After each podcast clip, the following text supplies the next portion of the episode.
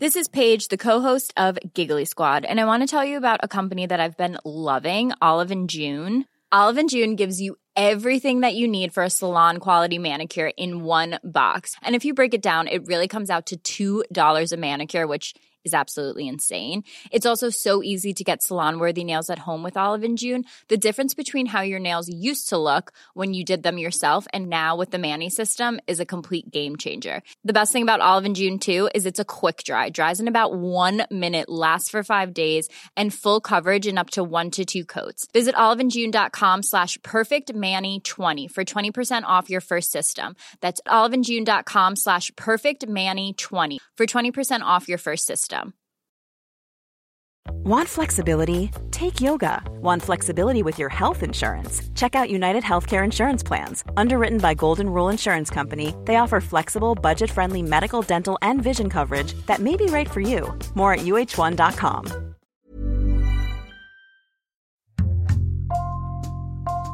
Bonjour, c'est Jules Lavie pour Code Source, le podcast d'actualité du Parisien. L'enlèvement de Mia, 8 ans, le mardi 13 avril dans les Vosges, a fait la une de l'actualité.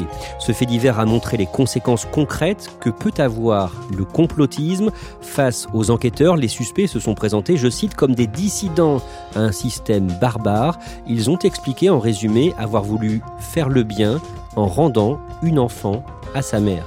Code Source a choisi de raconter cette affaire en deux épisodes. Le premier, aujourd'hui, consacré à l'enlèvement proprement dit, avec Doris Henry, correspondante du Parisien dans les Vosges, et Ronan Folgoas de notre service police-justice. Le dimanche 18 avril, dans l'après-midi, le procureur de la République de Nancy refait le film de l'enlèvement de la petite Mia, retrouvée saine et sauve quelques heures plus tôt, le matin même. C'est euh, vers 10h45 qu'elles ont été retrouvées et qu'il n'y a pas de difficulté quant à l'état de santé de cette petite fille. On va raconter ce kidnapping, mais avant d'aller plus loin, Doris Henry, qui est la mère de Mia, Lola Montemaggi. Lola Montemaggi, c'est une euh, jeune femme de 28 ans. Elle a 20 ans quand elle a son premier enfant, donc euh, Mia. Elle l'accouche à Montélimar, là où elle habite avec euh, son compagnon et où sa belle famille est implantée. Ronan Folgoas, les grands-parents paternels de Mia, d'un mot, qu'est-ce qu'ils disent de Lola? Dans l'interview qu'ils ont accordée aux Parisiens, les grands-parents paternels expliquent que très vite, ils ont eu la charge de l'enfant. Ils se sont occupés de Mia tout simplement parce que les parents n'étaient pas en mesure de le faire, notamment pour des raisons financières. Si bien qu'ils ont élevé, d'après leur récit, ils ont élevé Mia de sa naissance jusqu'à ses 5 ans. Doris Henry, à cette époque, où vit Lola et que fait-elle dans la vie? Elle habite dans les Vosges, dans un petit village qui s'appelle Vanémont. C'est à côté des Poulières, ça a une dizaine de minutes des Poulières, donc toujours dans le secteur de Bruyères. Elle vit de petits boulots, elle fait des extras, notamment dans les campings du coin qui sont ouverts en haute saison, on va dire de mars à octobre. Elle, fait du nettoyage, elle fait de la restauration. Elle a aussi euh, travaillé comme serveuse au casino de Gérardmer. En 2018, elle participe au mouvement des Gilets jaunes et ça va la marquer. Oui, alors elle participe dès le début euh, à, ce mouvement des Gilets jaunes, dès les premières manifestations et surtout elle va participer tous les samedis aux manifestations, même euh, quand euh, le mouvement perd de son souffle. C'est quelqu'un d'assez rebelle, avec une attitude antisociale. Elle supporte pas l'autorité, qu'elle soit administrative, éducative et judiciaire. Et ce côté rebelle, elle le retrouve dans le mouvement des Gilets jaunes.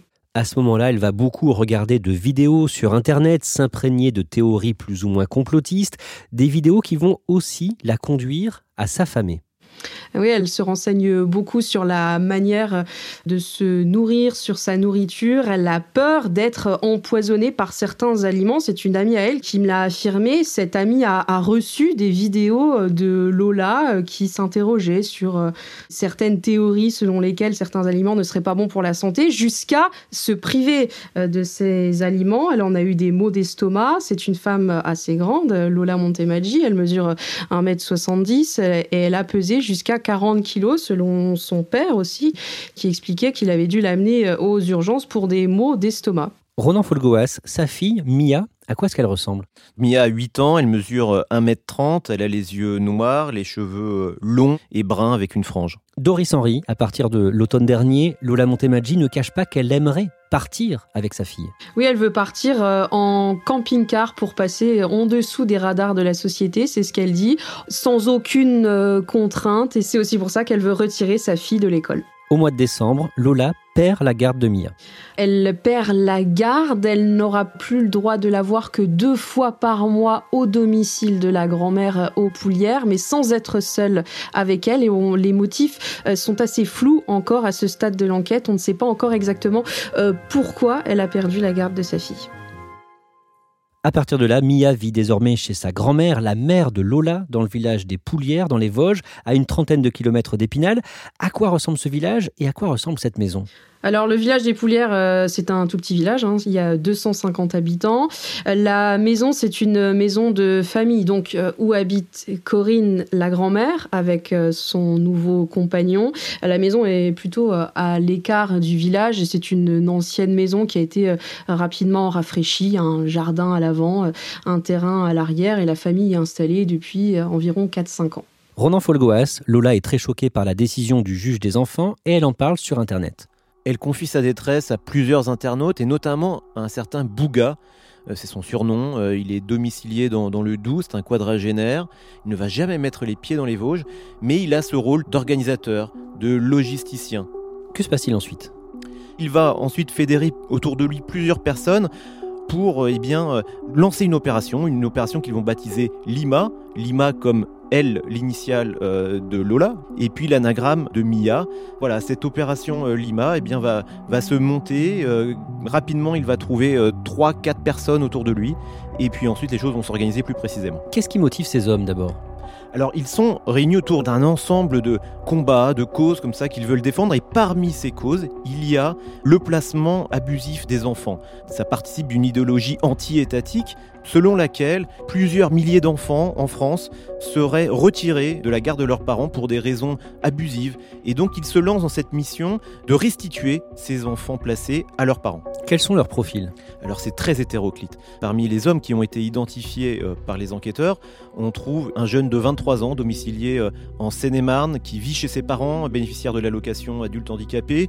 Il y a aussi un pianiste intermittent du spectacle qui joue euh, régulièrement dans un restaurant à Place du Tertre à Paris et on trouve aussi deux sexagénaires, un dirigeant d'entreprise et un homme sans emploi euh, avec des troubles psychologiques. Et ils vont trouver de l'argent pour euh, mener à bien cette opération Lima. Effectivement, un budget de 3000 euros euh, va leur être alloué. On ne sait pas très bien à ce stade de, quelle manière, d'où vient exactement l'argent, mais cette somme va leur permettre de se procurer des talkie-walkie, des téléphones, du matériel de camping, tout un attirail pour mener à bien cette opération.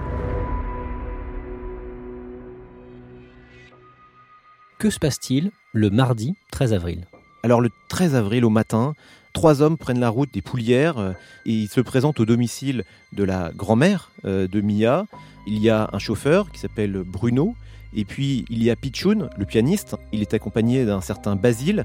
Et Pichoun et Basile vont se présenter à la grand-mère comme étant des membres des services sociaux qui sont euh, chargés eh bien, de mener une visite inopinée au, domicile pour vérifier eh bien, que tout se passe bien pour Mia. Et suite à cette visite, ils doivent emmener Mia dans l'antenne locale des services sociaux pour mener un, un simple entretien. Et ils le disent tellement bien, avec des documents à l'appui, qui crédibilisent complètement leur discours, ils le disent tellement bien que la grand-mère eh bien, va y croire à ce discours. Et donc les deux hommes conduisent la petite Mia jusqu'à un véhicule qui attendait devant. Oui, c'est un véhicule utilitaire, un transporteur de marque Volkswagen dont ils ont maquillé le logo. Ils l'ont remplacé par le logo de, Renault et ils ont aussi euh, maquillé euh, les plaques d'immatriculation. Juste après, la grand-mère de Mia a un pressentiment.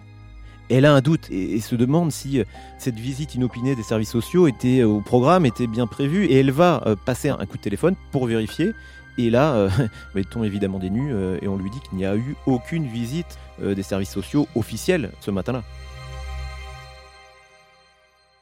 La grand-mère a donc été victime d'un kidnapping et le soir, la justice lance une alerte enlèvement.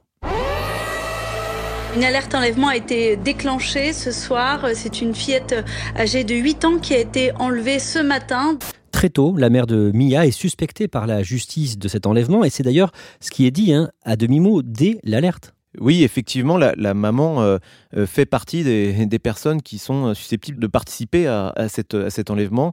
Les autorités savent très rapidement que la maman est en position délicate, elle a perdu la garde de son enfant et, et ils supposent très rapidement qu'elle a voulu la récupérer. À ce moment-là, où les trois hommes ont-ils emmené Mia? À proximité immédiate du domicile de la grand-mère, c'est dans un village juste à côté, sur un parking, là où attend Lola, la maman, et un autre homme du commando de l'opération Lima. Doris Henry, vous, le mercredi pour le Parisien, vous allez rencontrer la famille de Mia devant la maison de sa grand-mère dans la commune des Poulières. On imagine qu'ils sont inquiets? Ah Oui, forcément, et toute la famille euh, qui, qui, fait corps dans la maison autour de la grand-mère, dans son domicile familial. Ça fait donc 24 heures que la petite a disparu. Alors ce jour-là, je parle à l'oncle de Mia par la fenêtre et L'entrevue est assez brève, mais on voit que son visage est très marqué et surtout, ils veulent avoir des nouvelles de la petite, surtout en bonne santé. Vous entrez aussi en contact avec l'actuel petit ami de Lola. Lui, qu'est-ce qu'il vous dit de tout ça? On se parle par euh, message. Une de ses phrases qui m'a marqué, c'est euh, Je n'ai plus confiance en personne. On se parle 24 euh, heures après les faits, 24 heures après l'enlèvement. Il me déclare aussi son amour. Il me dit Lola et moi, on est très fusionnels. Elle me manque. J'espère qu'elle va vite revenir. Ronan Folgoas, l'enquête va très vite. Dans la nuit de mercredi à jeudi, les hommes soupçonnés d'avoir enlevé Mia sont interpellés. Trois hommes, en effet, vont être interpellés en, région parisienne.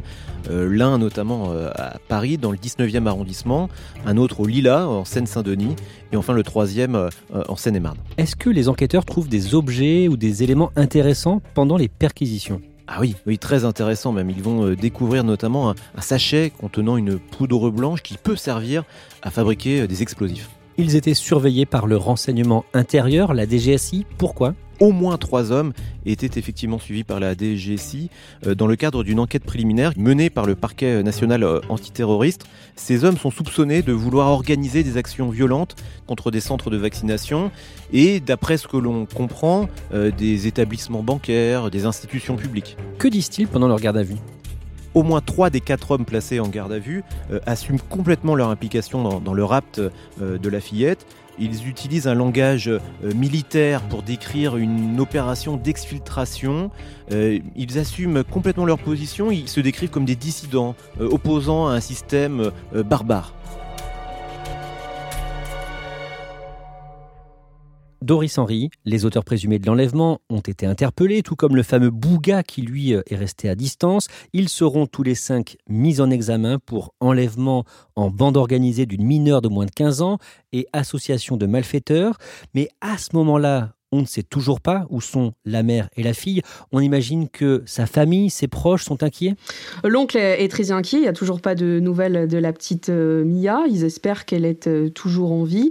L'oncle, sur le ton de la colère, qui me dit aussi une phrase au sujet de Lola. Faut pas être clair dans sa tête pour faire une chose comme ça. Et puis, une amie euh, de Lola que je contacte par message m'explique que Lola est allée dans l'extrême et qu'elle a peur que Lola se suicide avec la petite Mia.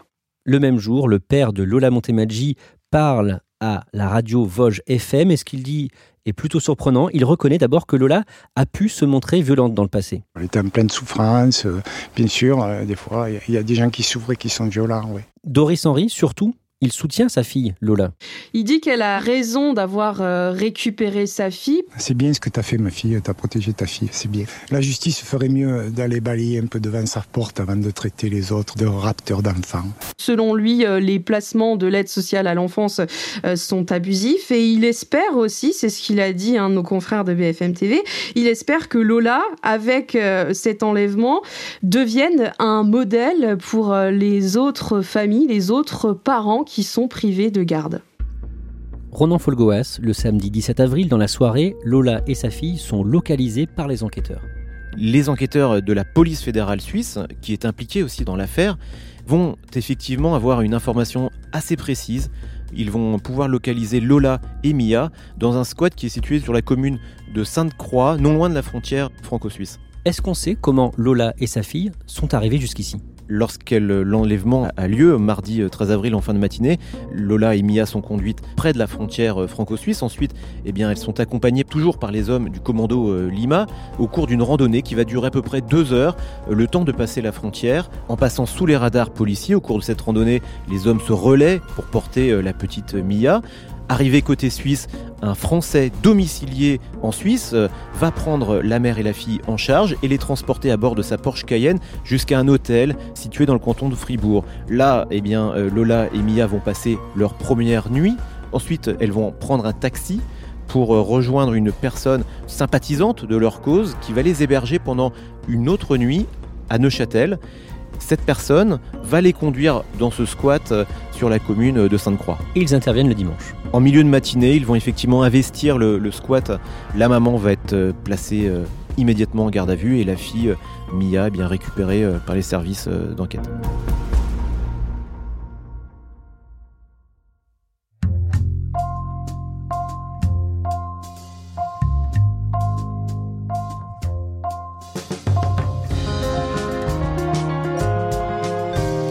Merci à Doris Henry et Ronan Folgoas. Dans la deuxième partie de ce podcast, nous allons revenir en détail sur les motivations de cette opération Lima, sur les profils de ceux qui y ont participé. L'un d'entre eux a d'ailleurs parlé à l'un de nos journalistes, Jean-Michel Descugis, du service police-justice du Parisien, qui sera dans le prochain Code Source. Cet épisode a été produit par Raphaël Thomas, Thibault Lambert et Raphaël Pueyo. Réalisation Benoît Laure. N'hésitez pas à nous écrire code source at leparisien.fr et si vous aimez code source, dites-le nous en laissant des petites étoiles ou un commentaire sur votre application préférée.